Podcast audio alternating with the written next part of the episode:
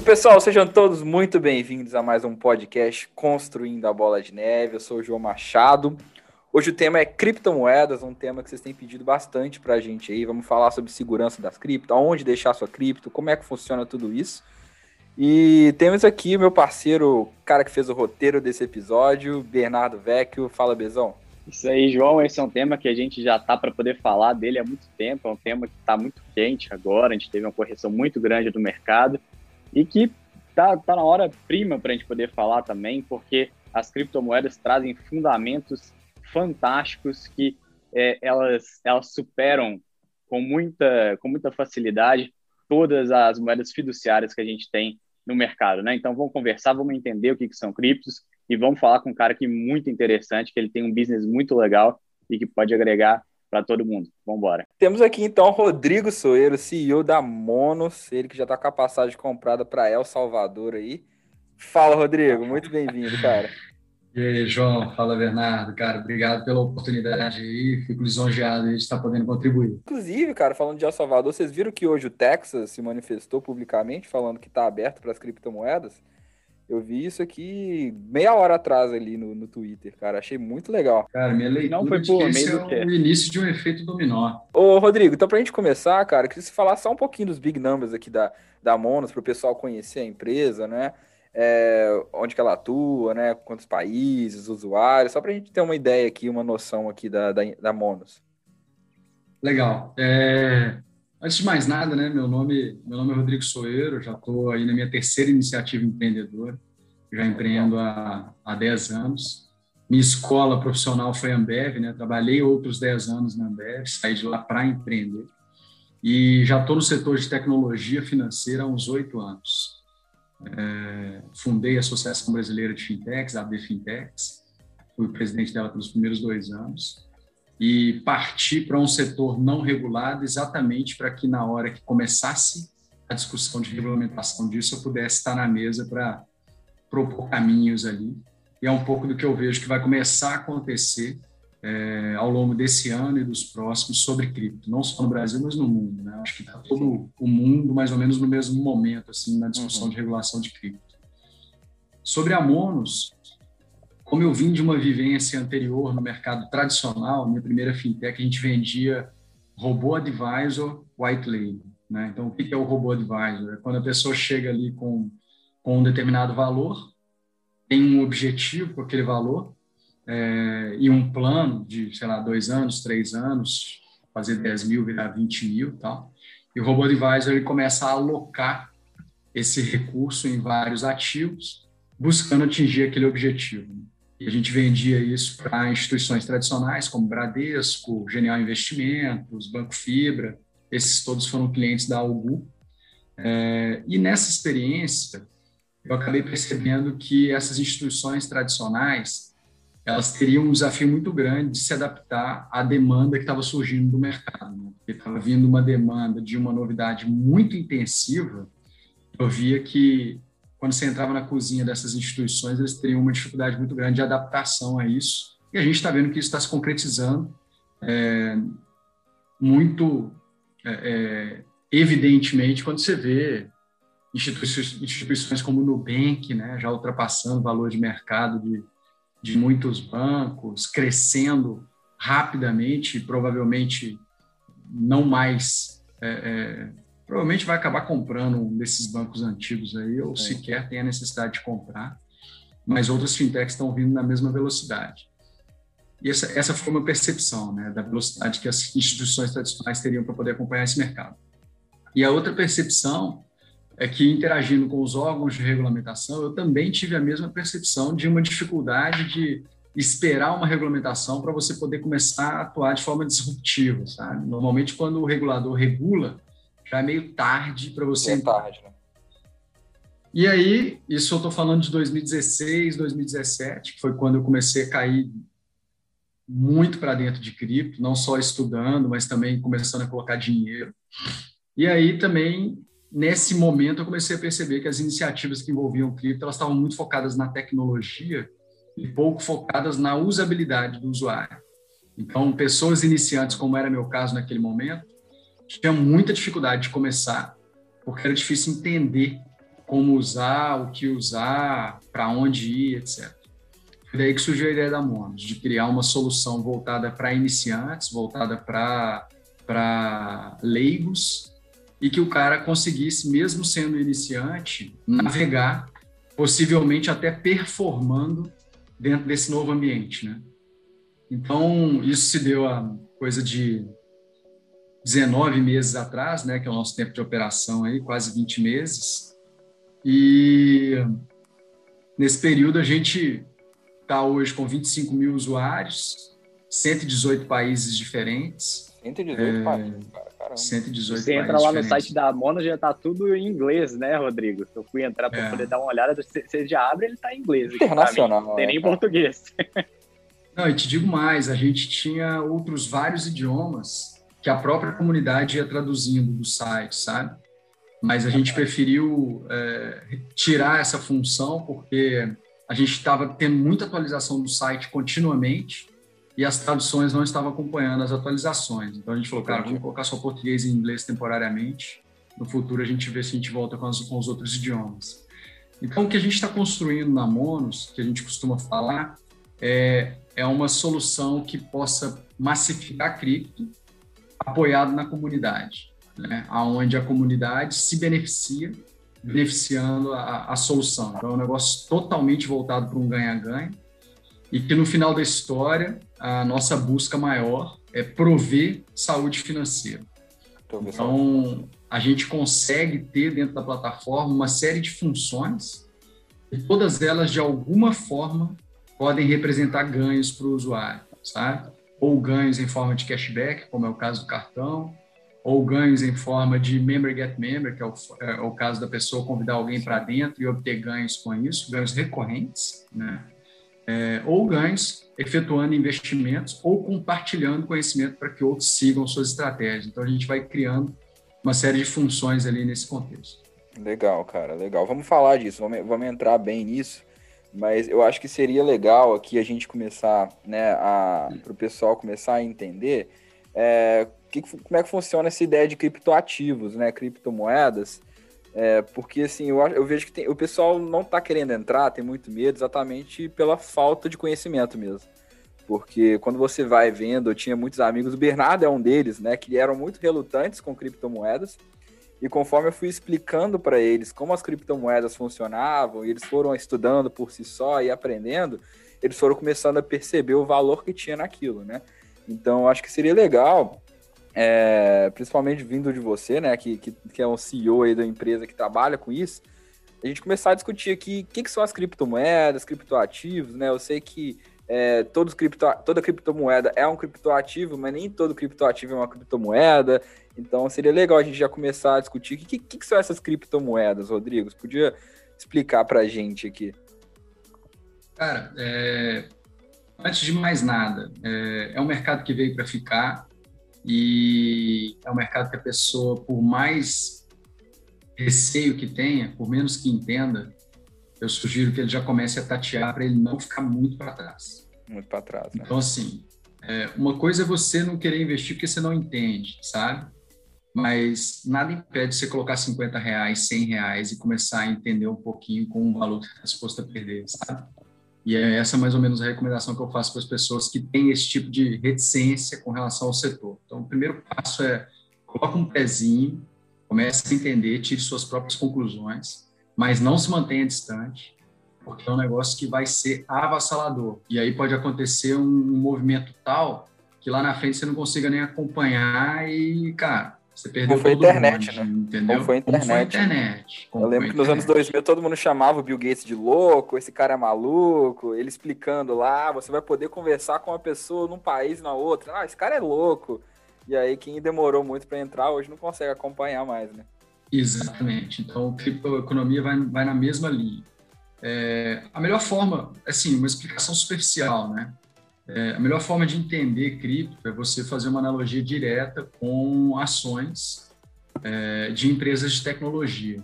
Toda criptomoeda, seja ela um token, é, como você chamou, né, criptoativo, ou uma criptomoeda, todas elas têm um propósito de existir e esse propósito está documentado em um documento chamado white paper. 100% das criptomoedas tem seu white paper. E esse white paper, ele, ele traz não apenas a informação da equipe que está por trás daquela iniciativa, como toda a sua missão, sua visão, o que, que envolve o negócio.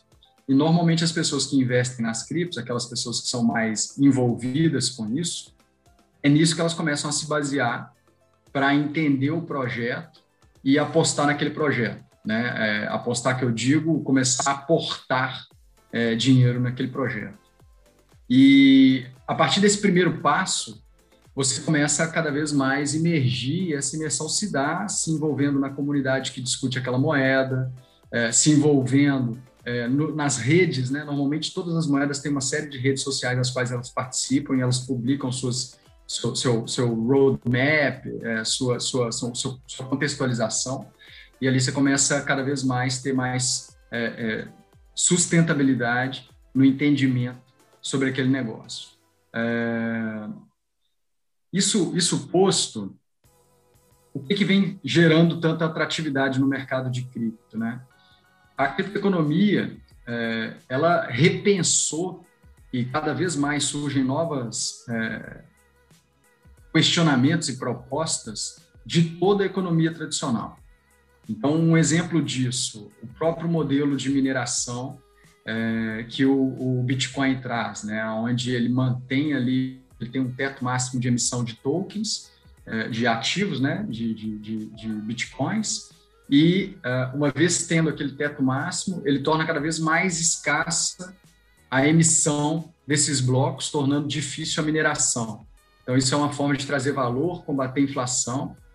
Existem outros contextos, como é o caso do próprio token da Monos, que é o modelo que a gente não minera, mas eu queimo, ou seja, eu parto de um valor máximo de tokens eu emitirei e eu começo a somente reduzir esses tokens do mercado, ou seja, eu tiro do mercado e queimo, tiro e queimo.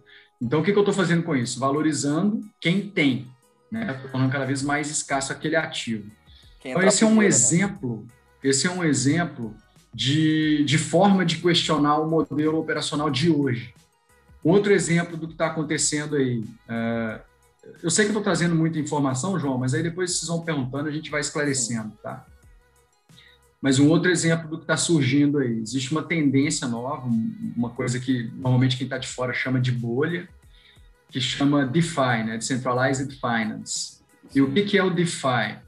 é, nada mais é que uma comunidade de pessoas imbuídas em uma mesma frente e construindo uma solução aonde a governança daquela solução, qual caminho que ela vai seguir, é determinado exatamente pela relevância, ou seja, pela quantidade de tokens que cada indivíduo tem.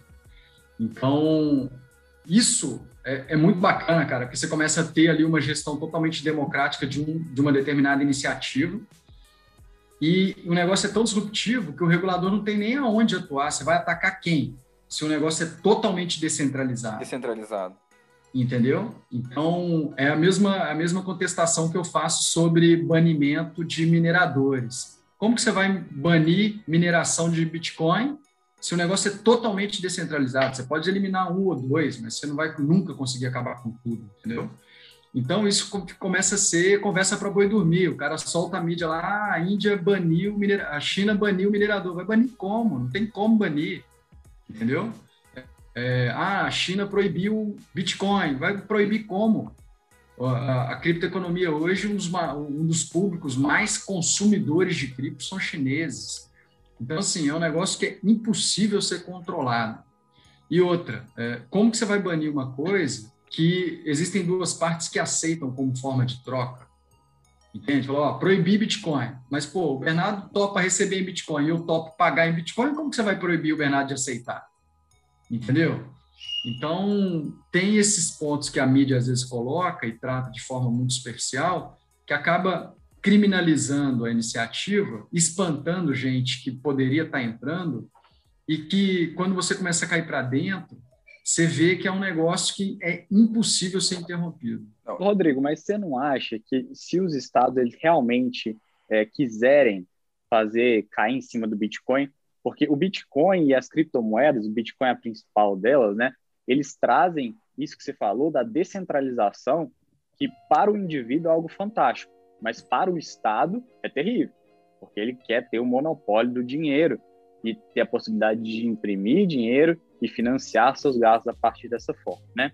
Mas se o Estado, especialmente em momentos que a gente está vendo agora, com déficit é, estatal, até lá nos Estados Unidos, muito alto, se eu não me engano, déficit americano já estava em cerca de 15% do PIB, que para o padrão deles é algo esplendoroso, esplendorosamente alto, né? Se o Estado ele realmente quiser, existe precedente para isso, né? É, lá em 1933, o Roosevelt baniu o ouro. Então, ter ouro a partir desse banimento era muito complicado, estava indo contra a lei. Não é algo simples de você falar o Estado vai banir, vou continuar usando, né? Você não acha que se o Estado ele quiser realmente cair em cima da, dos criptoativos por, por eles estarem sugando toda a liquidez e, e, tirando o poder da mão deles, eles não têm esse poder de coerção? Cara, claro que se o Estado tomar uma postura de, de uma postura frontalmente contra, é, você vai diminuir drasticamente a possível massificação, né? Porque principalmente as pessoas que gostam de, de, andar no caminho da licitude, como é meu caso, como eu acredito que é o caso de todo mundo aqui, as pessoas evitarão. Só que eu vou te dizer, cara, que hoje existe uma comunidade adepta tão poderosa é, e tão, é, entre aspas, fanática, dificilmente vai abandonar. Existem jovens hoje da faixa de 18 a 25 anos que estão 100% posicionados em cripto. Eles já não transacionam com moeda fiduciária e não mudarão essa postura, cara. Não mudarão. É, pessoas fanáticas a tal ponto que cogitam sim a possibilidade de mudar para El Salvador, que cogitam a possibilidade de mudar para países que estão mais crypto-friendly. É, eu, como empreendedor do setor, não tenho a menor dúvida, cara, que eu cogito análise de países que são favoráveis à cripto. Um dos países que eu cogitei a mudança um pouco antes da, da, da pandemia foi a Suíça, que tem lá o Crypto Valley, que é em Zug. A Monos constituiu uma empresa e está obtendo a licença dela na Suíça para operar por lá também. E, cara, eu estou 100% posicionado, estou imerso nesse mercado. É, e se em algum momento uma postura regulamentar é, for essa, eu vou pivotar o meu modelo e vou focar nos fanáticos, entendeu? Vou sair do, do objetivo de massificação e vou focar em, em quem já está nesse setor. Porque é o que eu coloquei, cara. Enquanto tiver gente que aceita, não tem como proibir. Você acha que esse é um ter... cenário provável? De banimento total? É, pelo menos em alguns países, países grandes, né? Você acha que é, é, algo provável que isso possa acontecer? Porque eu, pessoalmente, eu vejo isso hoje como um dos maiores é, impedimentos às criptomoedas, porque eu acredito que elas são fundamentalmente superiores. Mas existe um poder e um dirigismo, um controle estatal muito grande, né? E eu acho que isso poderia ser o maior impedimento realmente. Eu acho que eu acho assim, eu sou um cara que eu sou eu sou a favor da linha do meio, sabe? Eu não sou muito a favor do, dos extremismos. Então, eu acho que existe a possibilidade da coexistência. Acho que do lado da, da, da criptoeconomia é importante tentar entender como conduzir, é, blindando a entrada de capital ilícito, sabe? É, viabilizando formas de, de posicionar a criptoeconomia como um ativo de investimento, é, cumprir os papéis que o setor, porque a principal preocupação do regulador qual é? É basicamente trânsito de dinheiro ilícito. É basicamente isso. Isso preocupa todos, né? As pessoas que são sérias, né? Então, pô, quem quer um dinheiro de sequestrador, um dinheiro de tráfico de drogas no seu negócio? Eu não quero, entende? Então, se alguém quer crescer apoiado nisso, beleza, ele vai criar lá o business deles, como a gente sabe que tem bancos que aceitam dinheiro de lavagem, etc. Mas eu acho que tem empreendedores dentro do setor de cripto que querem atuar de forma séria, de forma lícita, e estão buscando essa coexistência, entende? E eu acho que esse vai ser o caminho. Eu acho que, que a, a, o setor, a, a, economia tradicional percebeu que realmente a coisa tomou uma proporção grande. É, os questionamentos que a criptoeconomia está trazendo são questionamentos válidos de desintermediação, de transparência, de acesso. Poxa, você vai acessar, pô, quem consegue acessar um pré-IPO de Coinbase, por exemplo? antes do pré-IPO, quem foi que conseguiu colocar grana ali e comprar barato? Com certeza não foi lá o, o Joãozinho lá da Indonésia que tem 10 centavos, 50 centavos, um real, sabe? Isso aí é, é, são canais de acesso só para quem tem poder aquisitivo altíssimo. Então, hoje o mercado tradicional é super restritivo, sabe? Aí, pô, beleza, qual é o nível de transparência que a gente tem do recurso que está disponível ali de, de, de, rentabilidade obtida num determinado ativo?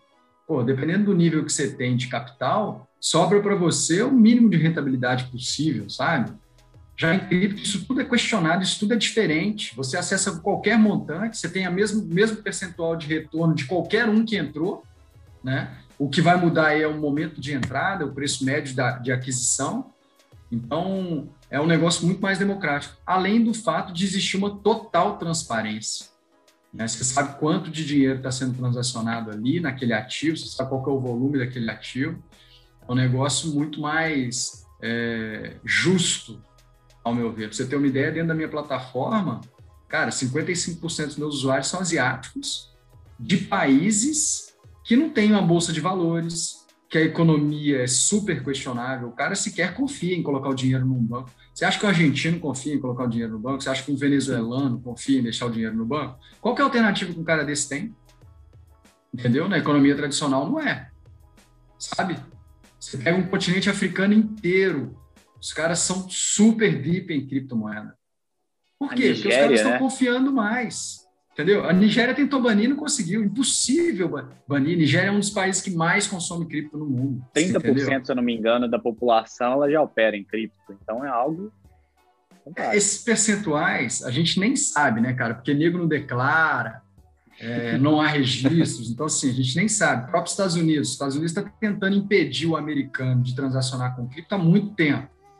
Só que, poxa, o que tem de americano transacionando com uma Binance que é chinesa não está escrito, entendeu? E a Binance, há um tempo atrás, ela sequer pedia o que eles chamam de KYC, né? Know Your Customer, Know Your Client, né? Ela sequer pedia dados para o cara. Então, assim, é americano a rodo ali dentro que está com muito dinheiro e ninguém nunca vai saber. Eu acho, eu acho que a principal proposta aqui, que chamou muita atenção do Bitcoin mesmo, né? É, devolver, né? Porque assim, quando a gente pensa na, na moeda fiduciária, ela está na mão do governo e o povo não tem nenhuma escolha. Né? E quando você pensa no Bitcoin, ela não está na mão de ninguém e você também não tem escolha, né? Mas pelo menos você está ali dentro de um bloco onde todo mundo está no mesmo barco, né? Então, eu acho que é, que é, muito legal porque devolveu né, esse direito de você negociar com quem você quiser. Né? As próprias bandeiras de cartão né, na internet, não tem muita opção, né? Você mexer ali com Visa, com Mastercard, com American Express, aí temos Discover lá da vida, mas que eles cobram taxas altíssimas, né? Mas se eu quiser transacionar diretamente, como eles estão querendo fazer com Brave, lá com Bet, é totalmente revolucionário, onde você devolve esse direito para o povo de não ter que usar o que ele quiser, né? Então eu acho que essa ideia, né, que quando as pessoas começam a realmente entender, elas percebem, não, peraí, agora tô devolvendo o poder para mim. Eu posso escolher o que eu posso fazer. E isso é muito interessante, né? Até lá na Turquia, quando teve toda aquela questão, que o Bitcoin chegou a 300 mil, né? Porque todo mundo querendo tirar o dinheiro de lá, já começa a ter uma noção de quando proíbe, aí que o pessoal quer mais, né? Tipo assim, não, peraí, tá proibindo, agora que eu quero tirar meu dinheiro daqui, porque aí fica mais perigoso, né? Então, eu vejo que cada vez mais as pessoas estão percebendo isso e vai ficar mais difícil de, de, de proibir, né? E você vê isso com as empresas entrando, né? Você vê investidores institucionais começando a entrar, né? A MicroStrategy, que foi a primeira que abriu o caminho para tudo isso, e aí todo mundo começou a prestar atenção, aí veio a Tesla, né? A própria McDonald's falou que vai ter uma moeda própria, enfim, o Facebook tentou criar a própria moeda, que foi a Libra lá que eles proibiram. Então, acho que isso é só uma tendência a continuar cada vez mais. Né? Pois é, é, é, o que eu, é o que eu disse. Eu acho que vai haver aí um, um caminho de, de, convergência. Os dois mundos irão existir de forma harmoniosa, sabe? mas até lá, é, o modelo financeiro tradicional vai ser todo é, questionado e disruptado. Né? Vou colocar aqui mais um ponto a ser questionado. É, pô, quem trabalha aí com agente autônomo, cara, a gente autônomo, você não consegue ranquear o cara, você não sabe se o cara é bom, se o cara é ruim. Normalmente, a gente autônomo que você, que você trabalha com ele, ou trabalha com o seu dinheiro, é porque um amigo indicou, mas não existe nenhum ranking da CVM mostrando quem performa, quem não performa, sabe? Então, assim, é um negócio, cara, que, que precisa de muito mais transparência para chegar nos pés do que, do que hoje o mercado, o mercado de criptoeconomia está trazendo, entendeu? Além das possibilidades de ganho, né, cara? A gente está falando aí de 15 mil por cento, 18 mil por cento, é absurdo. Aí, pô, beleza, não, ainda não, não confio no mercado de cripto, mas o que, que te impede de colocar 100 reais no, numa, numas pequenas moedas ali para você poder ter a oportunidade de surfar 18 mil por cento de valorização? Por isso que a molecada tá toda nisso. O cara recebe uma mesada lá de 500, de mil reais, ele põe ali 50% desse valor em ativos mais é, é, sólidos, ou digamos, ou, ou um pouco mais é, estabelecidos, que são os seus top 5, top 10, e o resto, cara, ele queima nos pequenininhos lá que em algum momento vai estilingar. Cara, é, é, essa simetria, eu acho que a assimetria do Bitcoin é a principal vantagem, né, exatamente criada por essa volatilidade. É, eu vejo muita gente reclamando, ah, é muito volátil, muito volátil, muito volátil. E aí, quando eu vejo isso, eu penso, cara, mas a volatilidade é a melhor coisa que existe dentro desses ativos, né? Porque se ele não fosse volátil, ele não podia disparar mil por cento, né? E, e, eu vejo que essa simetria do Bitcoin, ela é muito. Bitcoin, todas as criptomoedas, é muito interessante, porque você também não precisa se expor 100%, né? Você falou, ah, tem a molecada que pega o dinheiro e torra lá nas criptos, né? Mas você não precisa fazer isso, né? Às vezes você coloca ali 10% da sua carteira, seja 1%, e multiplicar por mil, por 10 mil, você dobrou sua carteira, né, depois você só realoca aqueles recursos e vai né, balanceando de acordo com a sua estratégia. Então a assimetria é muito interessante, onde você pode ganhar mil por cento e dobrar a sua carteira, e se você perdeu, você perdeu ali 1% da sua carteira, 10%, né? Que o pior, né, a pior situação que pode acontecer é valer nada. E aí você perdeu 1%, 5%, 10% da sua carteira de acordo com o que você é, colocou ali, né? Então eu acho que essa simetria aqui é a principal vantagem que o pessoal reclama da, da volatilidade, mas na minha opinião a volatilidade é a melhor qualidade das criptomoedas. Eu também acho. Eu acho que a volatilidade na criptoeconomia é, é, o, é, o, é, o, é, o, é a cereja do bolo, entendeu? Só que, como eu falei, a coisa, a coisa vai começar a coexistir. Então, o que está acontecendo? Como na própria Mono, a gente disponibilizou ali o que a gente está chamando de tokenized stocks, né, que é, como, é, é o mesmo racional de uma stablecoin, né, onde o cara tem ali um dólar e ele tem uh, o dólar fracionado, né, mas para toda fração do dólar existe um dólar em conta bancária. Então a gente pegou um papel e fracionamos esse papel, então Apple, Tesla, Netflix, Nvidia, Pfizer. Então a gente está dando ali para o nosso usuário um refúgio menos volátil. Então, se o cara quiser fugir da volatilidade, mas ainda assim ficar posicionado num ativo que ele acredite, que não seja uma stablecoin, ele tem ali a tokenized stock para se posicionar. Futuramente, a gente vai começar a disponibilizar real estate também é, fracionado. Então, pô, beleza, o cara é conservador, quer continuar investindo em imóvel, tá aqui, o cara consegue colocar centavos em imóvel e fica posicionado em imóvel. Então, o que, que a gente está provendo aí? A mesma dinâmica que um fundo de investimento, que um family office tem, o cara pode ter com 100 reais. Entendeu? Então, aonde você conseguiria comprar um apartamento por 100 reais ou uma fração de apartamento por 100 reais? Lugar nenhum, entendeu? Então, é um pouco isso que a gente está trazendo para o cara poder fazer a gestão do portfólio inteira dele dentro da plataforma e, claro, com o objetivo de canalizar para a criptomoeda aquilo que ele quer proporcionar um pouco mais de risco para obter saltos, né? Fazer um fundo imobiliário em forma de cripto, um fundo imobiliário tokenizado. Exato, é, é um pouco essa discussão que a gente está trazendo à tona, que é o que eles chamam de security tokens, né? Essa discussão hoje já existe. Aí nos Estados Unidos tem uma empresa que está conduzindo essa frente aí com bastante é, é, velocidade, que chama Tesos, é, e é um negócio bacana de ficar atento. A Tesos, inclusive, fez uma captação via ICO na casa de centenas de milhões. É, eu queria falar um pouquinho do Bitcoin, porque o Bitcoin acabou que foi a, que, a moeda que disparou e chamou atenção, né? É, até o próprio, é, o criador do Ethereum, que agora me fugiu o nome, mas... Vitalit, é. Ele, pô, ele tinha lá, sei lá, 18, 19 anos, né? Quando ele começou a ler toda essa questão e resolveu criar a própria rede dele.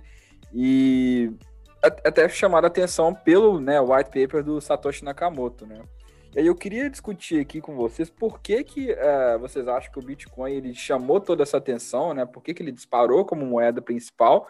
E, o que vocês acham? E até para o pessoal entender um pouquinho o que, que é o Bitcoin, né? Porque ele chamou a atenção. Tá todo mundo falando hoje de cripto, com certeza a gente está aqui hoje porque o Bitcoin disparou em algum momento, né? Você falou que entrou em 2016, 2017, né? Depois do terceiro halving lá.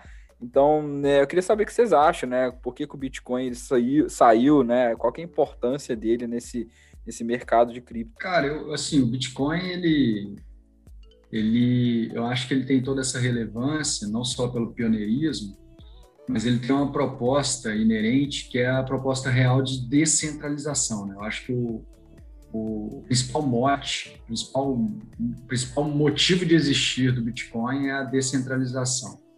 E em função desse approach, ele acabou criando ali uma seita de seguidores, cara, muito leais, sabe?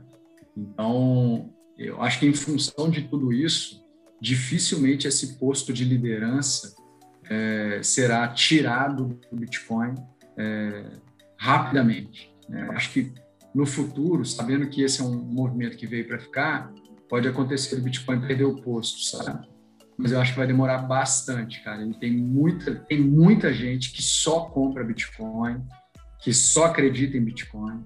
E, e tem toda uma justificativa por trás para tudo isso. Né? Existe muito volume, existe muita gente trabalhando para que o Bitcoin se mantenha, existe toda uma comunidade, não só engajada para que a coisa continue evoluindo, mas também é, tirando o seu sustento daquilo. Né? Então, quando a gente fala de mineradores, cara, e aí veio essa discussão de, de forma sustentável de mineração. Cara, os próprios mineradores já estão buscando formas sustentáveis de mineração, porque isso para ele é uma fonte de renda, entendeu? Não faz sentido ele ficar pagando energia para minerar. É muito mais interessante ele fazer uso de, de, de uma energia ociosa. É o Salvador, né, então, né, cara? É o Salvador vai minerar Bitcoin usando a energia do vulcão lá, né? Pois então, é, entendeu? É então, assim, imagina a fonte de renda que isso vai trazer para o país, que bacana, entende? Então, são esses meus pontos. Eu acho que o Bitcoin é, é muito mais isso, sabe? Inclusive, o papel de moeda dele é um papel que ele precisa evoluir, que já surgiram outras moedas que estão performando muito melhor do que o Bitcoin. Porém, a relevância como ativo, como reserva de valor, ao meu ver, ainda é imbatível. É, a proposta, eu acho que a proposta do Bitcoin não é exatamente ser uma moeda de troca, né? Realmente ser uma, uma reserva de valor.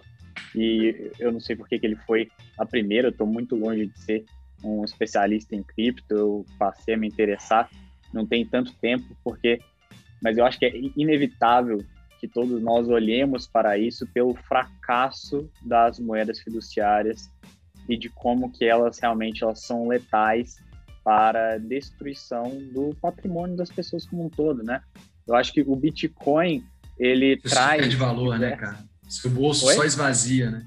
Toda hora que é, sai uma, uma, uma, política de auxílio emergencial, seu bolso diminui o tamanho. Cara, eu vi um gráfico muito legal que era na forma de, de nota, não sei se vocês viram esse gráfico. Sim. Aí tinha uma nota de um real e tinha uma nota de dólar, né? E aí, conforme o tempo vai a, a, avançando, ele vai rasgando a nota, né? E aí a nota do real só tinha um pouquinho, assim, a nota do real perdeu acho que 83% de valor desde que ela foi criada. E o dólar, né, nos 500 anos lá, aquele de existência, já perdeu aí, não sei, 20, 30% de todo o valor dele, né? Então, basicamente, assim, a nota ela vai sendo consumida com o tempo, né? Então, é realmente falhou e a gente precisa achar uma outra maneira, né? Não, mas o dólar, ele foi, foi muito mais do que 20, 30%, foi 96% desde a sua incepção a verdade é que o dólar ele perde muito valor, mas numa velocidade muito menor do Sim, que o real, né? Então, se a gente for comparar, talvez na, desde que o, o real foi criado, é, pegar a variação ali do dólar, né? Talvez possa ter dado alguma coisa de 20%, eu realmente não sei. Mas desde que começou, né? É, tem um gráfico similar, assim, que a gente acha facilmente na internet, que é a, do, a nota de, de 100 dólares, e o gráfico dela caindo, assim, vertiginosamente, né? É, é, um, é, uma coisa terrível, porque o Estado ele continua, né, não, é, não existe mais lastro nenhum, né? Não existe mais lastro nenhum, porque uh, antigamente a gente tinha o, o, o é dinheiro, uma né? digital, né, né, Bernardo? É, não. É, hoje a gente tem aí praticamente tudo em reserva bancária, né? Em espécie mesmo não tem muito, mas mesmo se tivesse, o dinheiro ele é um passivo do Estado, mas antigamente ele fazia sentido ser um passivo do Estado, porque a, a pessoa recebia uma, uma, uma, nota daquilo e você poderia trocar por um, por um pouco de ouro, dependendo da política lá do, do, do país, né? Você vai pegar a libra esterlina, chama um pound de libra esterlina, porque quando ela foi criada você poderia trocar uma nota de um pound por um pound de prata do, do tipo sterling. Então a gente vê como que isso mudou e hoje é cerca, hoje para você poder comprar é, um pound de prata com a nota pound é, da lá do Reino Unido, você precisa de cerca de, de 100 pounds para poder comprar um pound de prata. Então a gente vê o, o como que, que, isso aconteceu e as características é, de, de, boa moeda que o Bitcoin traz, né? Existem diversas, acho que aqui não, não, não, não cabe eu listar todas, mas acho que a mais, a mais importante delas é que ele é escasso, então a gente sabe exatamente quantos vão existir, vão existir 21 milhões, não tem como a gente imprimir mais Bitcoin, tem como minerar e aumentar até os 21 milhões, mas não tem como ultrapassar daquilo, né? Ele é descentralizado, não tem uma autoridade central pensando no próprio interesse, né? Ele é divisível, não é igual ouro, que você vai ter um pedaço de ouro, como é que você vai dividir um pedaço de ouro e trocar, né? A gente tem ali cerca, se eu não me engano, 2,1 quadrilhões de satoshis, então ele é absolutamente divisível, ele é fungível, ou seja, você pode trocar um por um, não tem nenhuma diferenciação. Então, existem diversas características que tornam o Bitcoin muito superior, além dele ser transparente, fácil de transacionar. Então, eu acho que isso tudo agrega é, demais aos fundamentos é, do Bitcoin e das criptomoedas como um todo, e que torna elas fundamentalmente superiores. Eu acho que é por isso que elas cresceram tanto, né? As pessoas vendo desde 2008, eu comentei isso no último podcast, a, o Federal Reserve criou em reservas bancárias 12 trilhões de dólares, gente. É uma coisa de louco. É uma coisa de é, louco que tá 20% de todos os dólares foram criados no último ano, né? Isso aí é muito assustador, cara. A base monetária, gente, a base monetária, se a gente for ver desde 2008 até hoje, ela multiplicou quase 10 vezes. E a gente está falando dos Estados Unidos. Enquanto isso. Gente, eu acho que os números de inflação que a gente está vendo aí estão totalmente distorcidos. Eu acho que são muito maiores, cara. O poder aquisitivo das pessoas. E ainda está tá por vir também, né? É, tá capotando. Aqui no Brasil o negócio já tá avassalador. E é, eu, eu acho que é isso. Eu acho que, que a, os fundamentos que, a, que as criptomoedas trazem, eles são muito importantes e, e agregam demais, principalmente no cenário que a gente está vivendo aqui. E, e eu acho que se os governos permitirem que as criptomoedas se desenvolvam naturalmente, sem, sem querer bloqueá-las, né? Eu acho que elas têm tudo para poder crescer muito mais ainda. Eu, sinceramente, não sei quem vai ganhar, quem, quem, quem, que vai, quem que vai crescer mais, quem que vai cair, mas eu acho que o ambiente como um todo tem tudo para se proliferar. Eu acho que está na mão dos empreendedores e da seriedade que eles conduzirem esses passos, porque não vai ser um caminho amistoso, não ter bastante atrito, principalmente daqueles que querem proteger seu opinião, principalmente os banqueiros, né, que pô, já não acompanham as coisas na velocidade como acompanham, mas não querem perder nada do que está acontecendo e nem o, o, que já conquistaram. Então, assim, é, tem água para rolar. Eu acho que o caminho é continuar trabalhando em cima de um modelo apoiado em comunidade, que cresce em blocos, né, dividindo o bolo um pouco que a gente se propõe, a gente quer crescer junto com a comunidade e a, e a comunidade crescer junto conosco. E eu acho que desta forma, dependendo da velocidade que a gente imprimir, fica impossível de, de parar, sabe? E aí eu queria, assim, e agora, uh, Rodrigo, agora que você podia começar a explicar para nós como é que o pessoal consegue essas criptos, né? Porque é, a gente sabe que a gente pode comprar, todo mundo fala de minerar, né? eu chego assim, pô, eu entro lá na Monos, aí, puxa, eu compro, né? Mas como é que como é que funciona é, esse processo de conseguir a cripto, né? Isso aqui é uma outra dúvida que eu vejo pessoal, né? Eu até abri uma caixinha de pergunta hoje, falando, nós vamos gravar sobre, Bitcoin, sobre criptomoedas. Qual que é a pergunta, né? E todo mundo pergunta, cara, como é que funciona isso? Como é que esse, esses, essas criptos são criadas, né? Como é que é isso de minerar? Então, é, acho que seria legal você explicar para o pessoal, Rodrigo, é, como é que funciona isso de, de, adquirir a cripto, né? Eu sei que cada cripto tem uma maneira, o próprio Bitcoin tem a mineração que é bem mais complicada, né? Mas como é que funciona essa questão da criação da cripto? A criptomoeda ela é constituída a partir de, um, de uma plataforma, né? No meu caso, uh, o meu protocolo é Ethereum, RC20. E uma vez constituído ali, você é como se você constituísse um contrato inteligente do seu negócio e ele é fracionado de acordo com essa modelagem que você definiu no, no, no contrato inicial. Então, ali eu determinei qual a quantidade de tokens que eu teria. Para cada token, eu tenho ali um código, né? esse código também é fracionado, etc. E dessa forma, eu vim ao mundo, e uma vez vindo ao mundo, eu começo a distribuir frações é, do meu token para exchanges várias que começam a aceitar a compra e repassar meu, minha cripto tal. Então, o, o, o processo é simples assim. Então, agora, o desafio não está em criar o criptoativo, o desafio está em agregar valor a ele, né? gerar demanda para ele. Né? Então, dentro do meu modelo, hoje a Mono está valendo um pouco mais de um centavo de real, mas a gente já esteve valendo quase 6 centavos de real. Minha, minha meta pessoal é chegar a 10 centavos de real até o final do ano. Então, o que, que acontece? A forma que eu tenho de agregar valor ao meu token é trazer benefícios para a minha comunidade dentro da minha plataforma, né? É, que incentivem-os a cada vez mais acumular o meu ativo. Ah, beleza, mas Rodrigo, quem está fora da sua plataforma, por que, que ele teria o seu ativo? Porque ele está vendo a minha plataforma crescer está vendo que realmente existe um apelo atrativo naquilo e ele, acreditando no projeto, simplesmente compra com o propósito de obter ganhos ao longo do tempo, entende? Então, esse sim é o grande desafio de todos os criptoativos. Então, assim, o que, é um desafio também muito grande? A gente está falando que hoje no mercado tem mais de 10 mil criptoativos diferentes, né?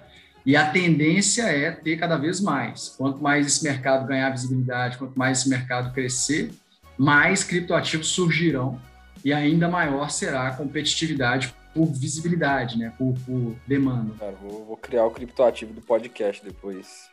Snowcoin. Isso aí é uma boa ideia, hein, João? é, não é, não... Uai, mas você já tem o NFT, né? O NFT é exatamente isso. O NFT, ele nada mais é do que um criptoativo de iniciativas digitais é, ou é, artísticas ou é, é, musicais ou podcasts, é, tudo isso tem valor e quem vê valor está disposto a pagar. É, é, muito interessante porque, é, por exemplo, você vê mineração de Bitcoin, né? Que é a questão você tem que minerar mesmo, ir lá, puxar na força, né? Enquanto você tem outras criptos que tem totalmente outras maneiras diferentes, outros protocolos diferentes, igual o seu é diferente, que ele foi criado já todos e foram queimando. Então, cada pessoa acredita em um projeto, ou tem alguma ideia, ou tem alguma crença, e aí tem cripto para todo mundo, né? Então, isso aí é muito interessante como é que esse próprio sistema, né, do Ethereum, né, que é mais um, uma plataforma para você criar o que você quiser. Então, isso, isso é muito legal, essa liberdade, né? E, e aí, Rodrigo, agora vamos chegar ao, ao, mais legal aqui, né? Então, por exemplo, a gente já descobriu como é que funcionam as criptos, é, como é que eu, né, funciona isso, aí como é que eu adquiro as criptos, como é que elas são criadas, e agora onde que deixar, onde comprar, né, onde adquirir, como é que fazer. E você falou que vocês são uma CryptoBank, né? Você até falou, né? A gente estava conversando aqui antes de começar, que tem a questão do CryptoBank. E aí, como é que funciona esse armazenamento da cripto, né? É, onde que a gente deixa? Faz mais sentido deixar no CryptoBank? Claro que você vai tentar puxar um pouquinho a sardinha, mas vale mais a pena eu deixar lá um ativo como investimento e eu tiro uma parte né, para as cold wallets, é, que a gente pode até explicar para o pessoal que é cold wallet, para poder guardar como reserva de valor. Como é que você acha que esse processo aqui de armazenamento das criptomoedas? Cara, não precisa preocupar, não, não, não puxar de sardinha não, viu, João? É, eu acho que a conversa ela tem que ser, ela tem que ser bem direta, cara, porque caso aconteça cenários adversos, a pessoa não fala que, que não foi orientada, sabe? Eu acho isso muito importante. Um exemplo disso, por exemplo, quando meus amigos me procuram e falam, cara, com quanto que eu começo a investir? A primeira coisa que eu falo é que eu, com um valor que não vai tirar seu sono. Sim. O negócio é volátil. E isso eu estou falando de conversas quando o cara me abordou, quando o Bitcoin estava valendo 60 mil dólares. Eu falei, cara, coloca uma grana que não vai tirar seu sono. Ninguém me ligou quando o Bitcoin bateu 30 mil. Entendeu? Sim. Exatamente porque a abordagem foi essa. Agora, se eu falasse com o cara, meu, mete o pé porque o negócio vai bombar, eu ia ficar incomodado. Sabe? Então, eu trato dessa forma. Qual é o contexto da Cold e da Hot Wallet, que é muito importante é, ficar claro, porque existe essa discussão dentro do meio de cripto, ah, nunca deixe dinheiro em exchange. Cara, Cold Wallet é arriscado o cara perder a senha ou perder o acesso. Cold Wallet não é para quem está tateando esse mundo, para quem está começando nesse mundo, sabe? Então, assim, eu acho que para tudo tem o momento certo. Então, assim, Cold Wallet, o cara já está um pouco mais familiarizado, ele já entendeu como é que funciona o dia a dia desse negócio, ele já sabe mais quais são as moedas também, que né? vale a pena ele se posicionar. Ele tem muito mais grana aportada, sabe? Ele sabe que só ele vai ter assim, acesso àquele, àquela cold wallet, ou seja, se perder a senha, já era, entende? Então, assim, o cara começar em cripto e a primeira coisa que ele vai fazer é comprar uma cold wallet, ele vai se dar mal, entende? Até porque custa caro também, né, Rodrigo? Então as cold wallets aí custando mil reais, né? Não, não é algo Sim. tão é, barato. Mas você sabe, né? Mil, mil reais para alguns não é tão caro, sabe? Então você fala com o cara, o primeiro passo que você tem que dar é comprar uma cold wallet, o cara vai comprar a cold wallet, sabe? Aí depois já, pô, esqueci a porra da cena, aquela bosta, nunca mais vou entrar nesse mercado, entendeu? É um pouco isso, assim, minha preocupação é o quê? É o cara entrar no mercado e não sair dele. Eu quero massificar a cripto, entendeu? Então, a minha primeira dica é começa com pouco. Se você começar com pouco, não tem problema nenhum estar na exchange. Entende? Aí o cara começa com pouco, ele vai ali entendendo como é que esse mercado funciona, ele começa a entender quais são as, as moedas que ele acredita. Eu tenho amigos que começaram comigo na Monos, compraram o token da Monos, e foi a primeira criptomoeda que ele comprou.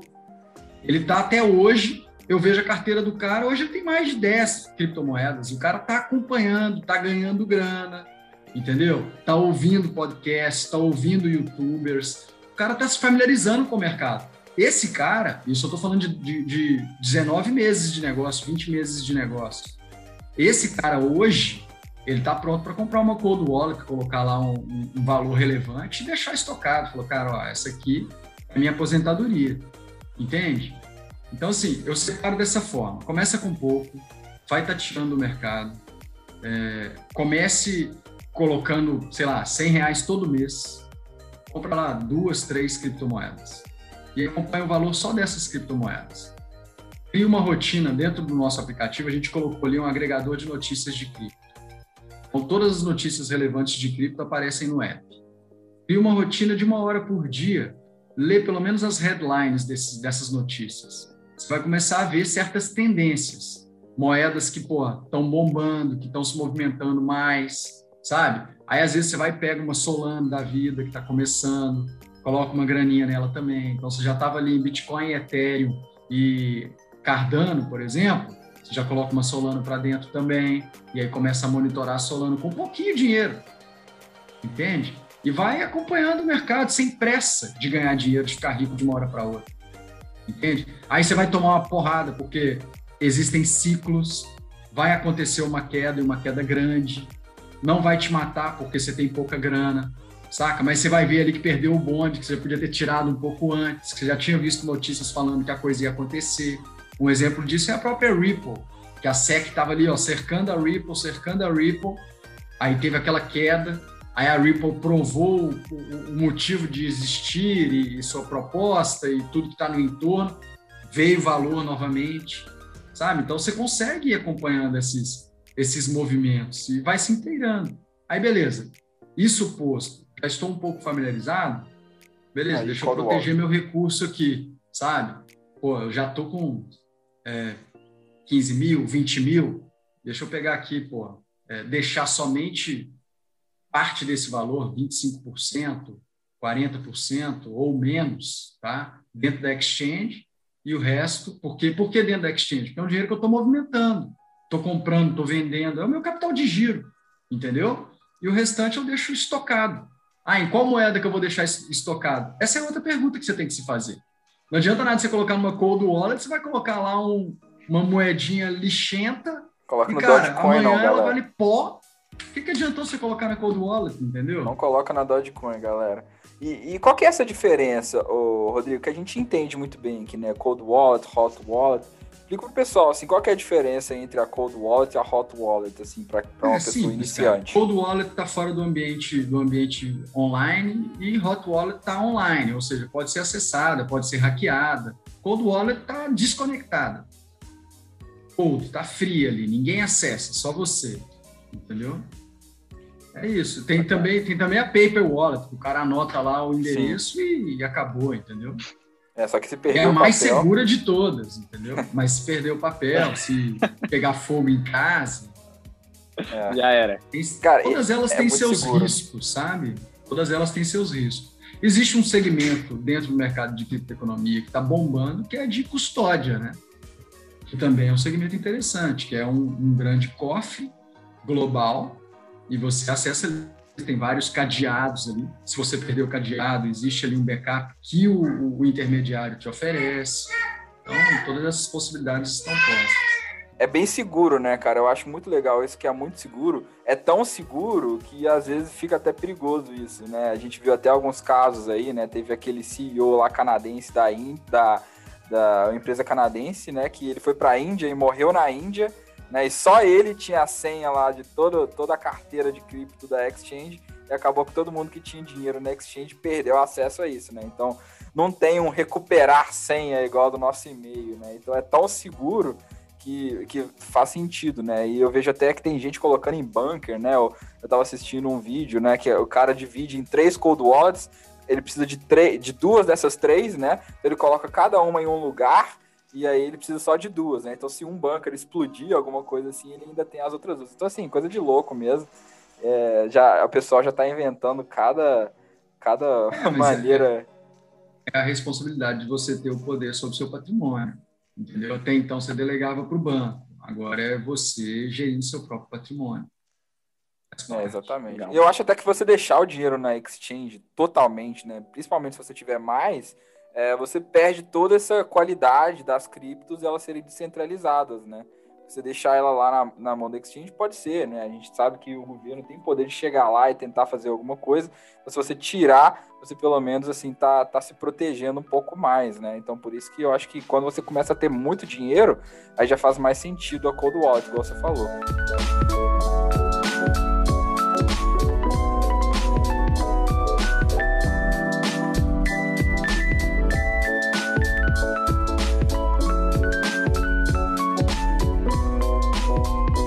Rodrigo, você tinha contado aqui pra gente também que tem moedas que você só compra, né? Tem essa estratégia de, de só ficar posicionado na moeda, mas você também tem essa estratégia de movimentar bastante, né? Você falou pra gente é, de deixar uma parte na Hot Wallet para poder fazer os movimentos de compra, de venda.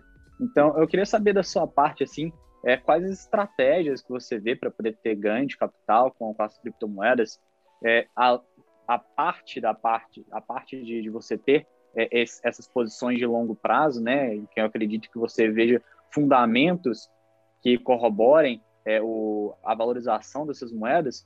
É, quais as estratégias que você usa para essas movimentações e que você vê como as mais interessantes, né? Para essas movimentações é, através de análise técnica que, que, que, você vê, que você faz essas estratégias? Cara, eu não sou trader, tá? Eu sou holder, sempre fui.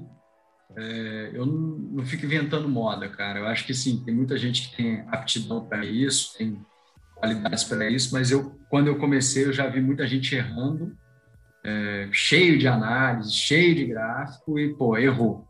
E eu fui na onda do cara e perdi grana. E aí, desde então, eu sou holder. Minha técnica é simples, cara. Eu estou olhando para o longo prazo. Eu só invisto em projetos que eu já emergi é, que eu acompanho de perto, estou na comunidade é, e tento trabalhar o meu preço médio da melhor forma possível. Como que eu tento trabalhar meu preço médio? Como eu falei lá do Bitcoin, eu só compro Bitcoin, eu não vendo. Então eu tenho meu preço médio. Na hora que eu vejo que atingiu um patamar de valor que pô, favorece meu preço médio, ou seja, que eu reduzo e torno meu preço médio ainda mais competitivo, eu compro. Né? Porque, por exemplo, eu não acredito, é, apesar de ver que algumas pessoas estão sinalizando que o Bitcoin pode chegar a 20 mil tal, eu não acredito que ele vai chegar nesse, nesse nível. Porém, se ele bater 20 mil, eu vou meter muita grana, vou comprar muito. Então, Quando bateu 32, 31 quebrados, no início da semana passada, eu comprei. É, quando ele estava em 60 e bateu, a primeira vez que ele bateu 40, eu comprei. Então, dessa forma, eu vou trabalhando o preço médio. É, Cardano é um projeto que eu também acompanho desde o início. Também tem bastante grana em Cardano. Link é uma moeda que também estou olhando com bastante carinho. Então, assim, eu pego alguns projetos e vou monitorando os movimentos que ele faz, é, acompanhando a informação sobre os, os, próximos passos que ele vai dar, sabe? E vou me posicionando. Assim como tem outros, eu vou te falar um que eu abandonei recentemente, Waves. Eu estava muito posicionado em Waves e abandonei. Tô, tô, não estou acreditando mais tanto no projeto, entendeu? E vou trabalhando sempre olhando lá na frente, cara, no longo prazo. Entendi. Mas então, eu, eu sou. A minha, a minha realidade é um pouco diferente, né? Porque eu vivo isso o dia inteiro. Né? Então, assim, eu estou mais que 100% posicionado. É, meu patrimônio está todo em cripto. Então. Entendi, bacana. Eu, eu, Esse cara é arrojado. É, eu, pois é, mas eu, eu tenho que movimentar de forma, de forma segura, sabe? É o que a gente fala aqui, né, João? É o quão mais conhecimento você tiver, mais arrojado você pode ser, né?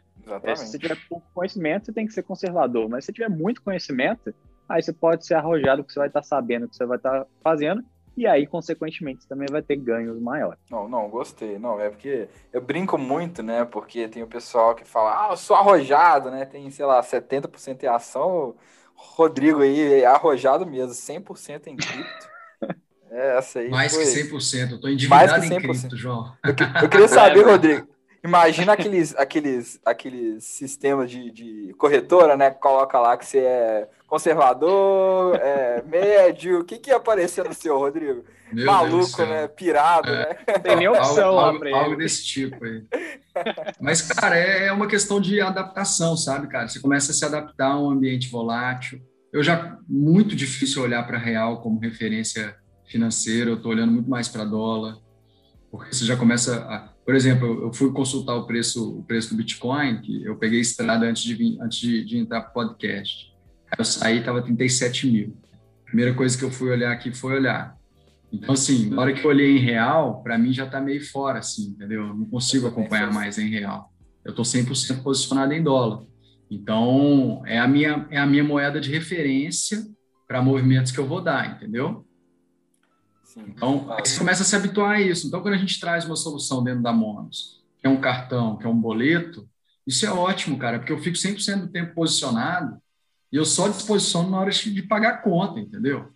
Então, meu dinheiro está 100% do tempo trabalhando para mim. Eu ele não para de trabalhar em nenhum momento. Eu não preciso ter um dinheiro na conta. Eu só tiro na hora de usar o cartão, entendeu? E mesmo assim com cashback. Então, é um cenário maravilhoso, entendeu? Maravilhoso. Explica isso para nós, Rodrigo. Conta aqui para nós como é que funciona esse sistema do cartão, de, de boleto. Você está falando aí de sacar só na hora de usar. Como é que funciona toda essa questão aí dentro da Mono? Não, é o seguinte, a gente tem a nossa própria criptomoeda, né? E a minha criptomoeda ela pode ser trocada por real ou qualquer outra cripto. Tá? Então é dinheiro. Não é um ecossistema fechado como é o de milhagem, por exemplo. Você não tem mais nada para fazer com ela, senão trocar na loja parceira, por exemplo. Tá? Então, é um esquema, é um esquema aberto. Legal. Dentro da plataforma, a gente oferece uma série de funcionalidades para o cara fazer o dinheiro dele trabalhar para ele, e a gente quer que ele deixe continuamente o dinheiro trabalhando. Tá? as pessoas, ao longo do tempo, a gente começou a perceber que as pessoas não estavam entendendo o conceito de token, aqui no Brasil principalmente. Lá fora eles entendem bastante, está totalmente associado ao projeto. Só que o que a gente via aqui no Brasil é que as pessoas tinham dificuldade de tangibilizar isso.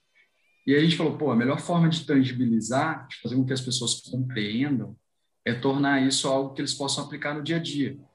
E aí veio a ideia do cartão com cashback. E aí o, o, o cartão com cashback, o cara está posicionado, é, na hora que ele for usar o cartão, ele joga dinheiro para dentro do que a gente chama de card wallet, tá? Na hora que ele joga dinheiro para lá, a gente converte em real, tá? E aí ele passa o cartão e o comerciante recebe em real. Então, assim, não interessa se o comerciante aceita cripto ou não.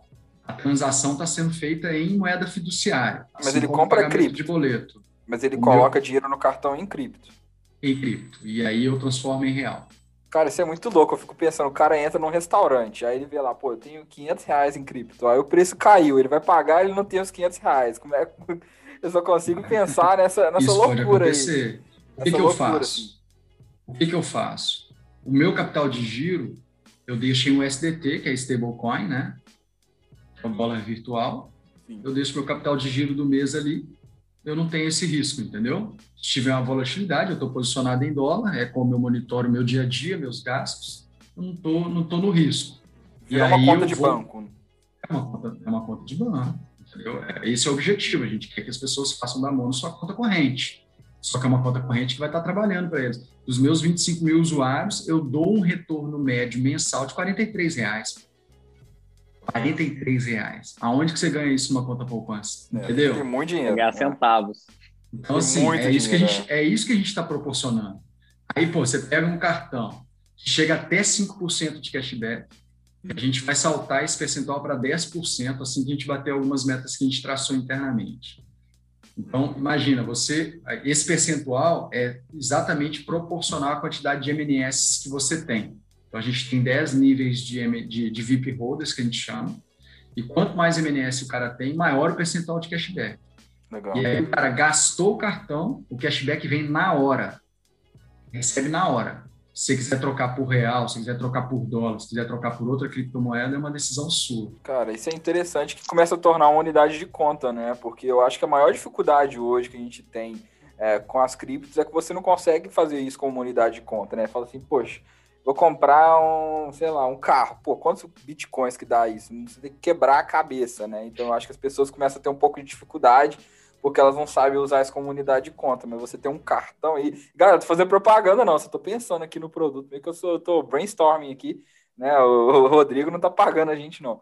Mas é, eu acho que é legal ter essa ideia do cartão, porque você começa a trazer para o seu dia a dia, como você falou, né? Exatamente. Porque muito difícil com Bitcoin. Poxa, eu vou comprar uma garrafa. Pô, quantos Bitcoins com vocês? Não, 0.000. Não consigo, não consigo, né? Então, isso aí fica, fica bem mais fácil as pessoas começarem a assimilarem isso no dia a dia. Então, quanto mais iniciativas a gente tiver nesse sentido, acho que as criptos vão acabar enraizando cada vez mais. Se prepara que nós vamos lançar a versão dele internacional, viu, João? Você vai poder usar aí nos Estados Unidos. E, ah, e, e com 10% de cashback você supera o, custo do IOF, hein? Ainda supera ô, ô, Rodrigo, e como é que funciona o, o ganho de capital, né? Porque você, você vai comprar a cripto ali num dado valor, na hora que você vai passar no cartão, se você tiver, se ela tiver valorizado, você vai acabar tendo um ganho de capital. Isso fica tudo no extrato da, da Monos para depois você poder fazer essa declaração? e pagar o imposto, se for o caso? Deixa eu. Tá, é, primeiro, com relação ao gasto no cartão, a quantidade de MNS que você recebe é a quantidade de MNS já convertida pela cotação do momento. Tá? Então, se você gastou 100 reais e você tem 5% de cashback, você vai receber 5 reais em MNS. Então, se o MNS estiver valendo um centavo de real, você vai receber aquela quantidade de MNS correspondente aos 5 reais de cashback. O ganho de capital é, você trabalha em cima do, do valor de aquisição. Né? Então, o valor de aquisição de cada moeda, é, se você superar os 30, se não me engano, é 35 mil ou 30 mil? 35 mil, sim. 35 mil, né? 35. Não, na verdade, se você superar 35 mil em transação, né? É, se você superar 35 mil reais em transação no mês, tudo que você tiver lucro em relação ao preço de aquisição, você é tributado. Né? Então, esse critério é, é, é, aplicado igualmente, Bernardo, não muda nada. Você tem ali, você está dizendo qual que é o valor de aquisição de um cashback dado? Não, é porque, pelo que eu entendi, você vai fazer o depósito lá na, na Monos, né? Você vai adquirir um criptoativo. Na hora que você vai passar o cartão, a Monos vai fazer a venda do tá criptoativo, transformar em real, né? Sim. né? Então okay. você vai ter, você pode ter um ganho de capital ali. Você pode. comprou a, a, a, criptomoeda em real e depois o cartão converteu automaticamente em real. Então você tem uma diferença ali, um ganho de capital. Eu queria saber em cima desse ganho Legal. de capital se ele é, é expresso no relatório da Monos, né, para você poder, se for o caso, fazer o recolhimento do imposto e fazer a declaração também. Existe um relatório que a gente tem no app que chama relatório operacional, que o usuário ele consegue extrair todas as operações dele no detalhe. E a gente já faz é, pelo preço de aquisição. Então, todo trade efetuado vai sendo acumulado ali, ele consegue enxergar mensal e anual. Então, ele tem isso detalhadinho e a gente entrega o, o arquivo, enviado para o e-mail do usuário, em PDF ou CSV. E aí o cara converte para Excel e faz as análises e as declarações como ele achar melhor. Cara, tá bem, tá bem completinho. Por isso que eu perguntei se vocês tinham baixado o app, porque eu acho que vocês vão gostar do que vocês vão ver. E é, só tô pensando. A única coisa que eu pensei mesmo era, poxa, essa, essa volatilidade, né? Imagina, você vai lá, você olha, você tem o dinheiro, depois não tem, você fala, não, vou esperar para ver se recupera, aqui que eu pago. é, senão é muito, muito interessante isso. Não, acho, acho muito legal e, e... É, vamos baixar, né, Bezão? Vamos ver isso aí, vamos, vamos criar um código do, do podcast aí, se o pessoal quiser baixar aí também. E aí a gente, a gente vai vendo aí. Mas, cara, acho que, acho que é isso, Rodrigo. É, acho que a mensagem que fica, né, galera, é, é, ver como que esse mercado tá chegando, né? Se você. Eu gostei muito que o Rodrigo falou que, pô, se não fosse expor acreditando, se expõe pela assimetria, né? A possibilidade que você tem de ganho absurdo aí, de opcionalidade para disparar. Você, o máximo que você pode é perder ele 100, 200 reais, mas o que você pode ganhar não tem limite, né? É, é ilimitado. Então, eu acho que a mensagem que fica é que acho que vale a pena, nem né, que seja 1%, 5% do seu patrimônio. Eu não, se você é iniciante, eu não começaria com mais de 5%, né? A minha opinião. É, mas eu acho que faz sentido estudar cada vez mais, as pessoas estão cada vez mais se expondo, o próprio Bitcoin aí. Então, se você quiser deixar uma mensagem final, Rodrigo, primeiramente, muito obrigado, né, cara? Foi realmente muito bom. Aprendemos demais aqui sobre cripto, sobre monos. Certeza a galera vai começar a pesquisar aí os ouvintes. Então, cara, muito obrigado. Se quiser deixar uma mensagem, quiser deixar em rede social, falar algo aí para o pessoal achar vocês. Cara, eu que agradeço. Quem, está aprendendo aqui sou eu. eu. Assim, é um tema que, que me atrai muito. Eu vejo que está atraindo cada vez mais gente. Isso é, me agrada bastante, que é exatamente essa nossa proposta de existir. Né? Sobre a Monos, cara, é assim, é uma boa porta de entrada para aqui, tá? para quem está começando. É, recomendo começarem assim, é tudo ao alcance é, é, de um leigo, de um iniciante. A gente está construindo um produto para ser de fácil de gestão, de fácil adaptação.